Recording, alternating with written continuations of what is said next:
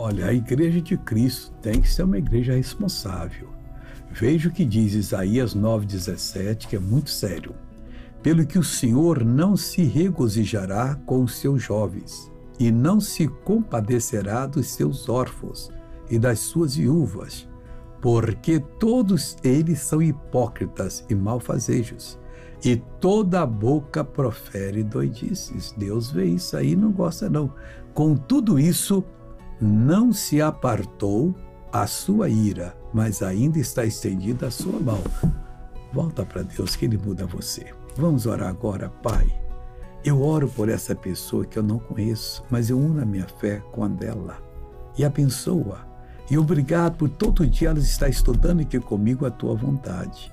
Em nome de Jesus eu mando todo o mal embora e digo saia.